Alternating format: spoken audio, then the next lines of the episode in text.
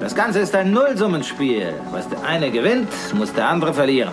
Wenn man erst drauf kommt, sobald es im Wall Street Journal steht, wird es mit Sicherheit zu spät sein. Und jetzt hört mir zu, hört mir genau zu. This is a five train. The next stop is Wall Street. Investment Briefing, das Update von den Finanzmärkten. Hallo ihr Lieben, schön, dass ihr auch diese Woche wieder mit dabei seid. Ich bin Anne Schwed, eure Finanzexpertin von der Wall Street mit wie immer allen wichtigen Tipps, Tricks und Insights, mit denen ihr euer Geld vermehren könnt. Diese Woche war wieder eine Rekordjagd an der Wall Street.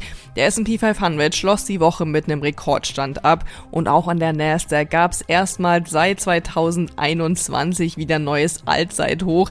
Die Anleger sind einfach weiter euphorisch über den ganzen KI-Hype und die Knallerzahlen von Nvidia in der Vorwoche. Weiter im Blick auch die Frage, wann es jetzt endlich die erste Zinssenkung geben wird. Da wird inzwischen nicht mehr mit Mai, sondern jetzt erst mit Juni gerechnet. Spannend waren auch die neuen Quartalszahlen, unter anderem von Zoom.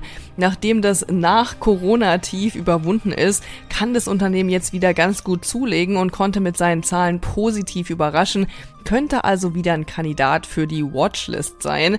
Die Zahlen von Börsenneuling Birkenstock konnten hingegen nicht überzeugen, da gab es ein Wochenminus von über 8%. Die Aktie der Kaufhauskette Macy's machte eine Achterbahnfahrt mit diese Woche. Da wurde angekündigt, dass rund 30% der Geschäfte geschlossen werden. Der Verlierer der Woche war aber die Aktie von Weight Watchers, die fiel auf ein Allzeittief von unter 3 Dollar, nachdem nämlich die Moderatorin Oprah Winfrey ankündigte, dort aus dem Verwaltungsrat auszusteigen und ihre Aktien zu spenden. Sie setze nämlich lieber auf Abnehmspritzen zur Gewichtskontrolle.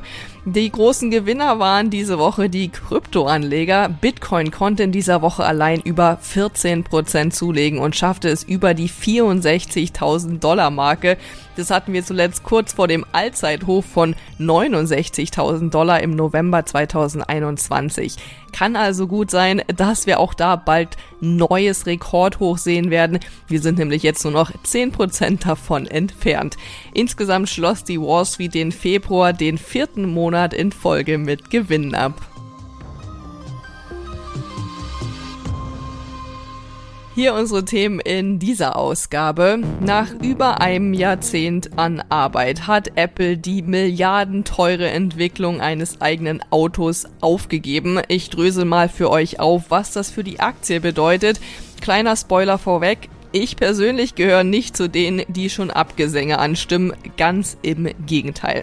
Danach schauen wir auf eine maximal spannende Alternative zur völlig überbewerteten Nvidia-Aktie.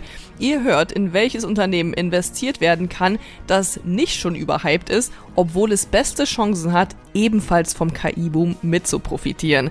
Im DAX-Update sprechen wir heute über Covestro.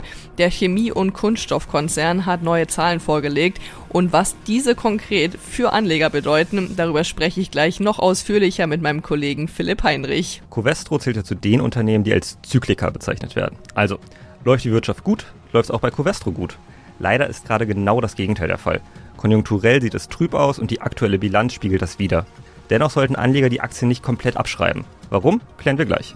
In der Community Corner beantworte ich diesmal die Frage, was eigentlich Cost Averaging Down bedeutet und ob das bei fallenden Aktien zu empfehlen ist.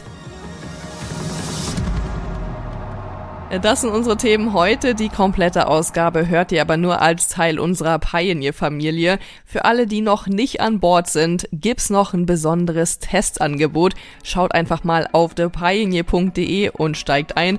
Dann könnt ihr hier direkt weiterhören und jede Woche neue Insights mitnehmen. Investment Briefing, das Update von den Finanzmärkten.